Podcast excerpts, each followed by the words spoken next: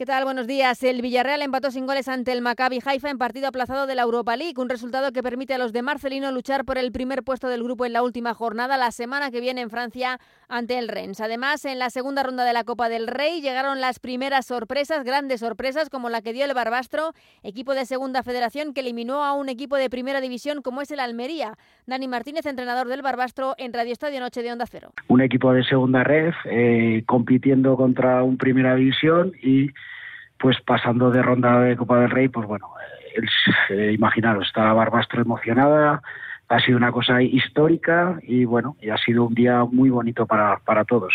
El resto de equipos de primera división sí que pasó a la tercera ronda de la Copa, algunos con muchos apuros como el Betis, que remontó para ganar al Villanovense 1-2 en los últimos minutos de partido, la Real Sociedad, que se impuso por la mínima 0-1 al Andrach y Las Palmas, que necesitó llegar a la prórroga para dejar fuera al Tudelano ganando 1-2. También pasaron el Sevilla, el Mallorca, el Rayo Vallecano y el Alaves. El Unionistas de Primera Federación eliminó al Sporting, el Málaga al Eldense y el Lugo hizo lo propio con el Mirandés. Hoy se cierra esta segunda ronda de la Copa con siete partidos más y cuatro equipos de primera Primera División. A las 7 el Cádiz juega en casa de la Arandina y a las 9 Orihuela Girona, Cayón Athletic Club de Bilbao y Sestao Celta. Fuera del fútbol en baloncesto partidos de Euroliga, victorias de Basconia ante Fenerbahce 80-79 y de Valencia Basket ante la Estrella Roja 85-81. El Barça perdió en Bolonia 80-75. Hoy a las 8 y cuarto el Real Madrid juega en Grecia ante Panathinaikos y en el Mundial Femenino de Balonmano nueva victoria para España 30-23 ante Argentina. Mañana nuevo partido ante la República República Checa.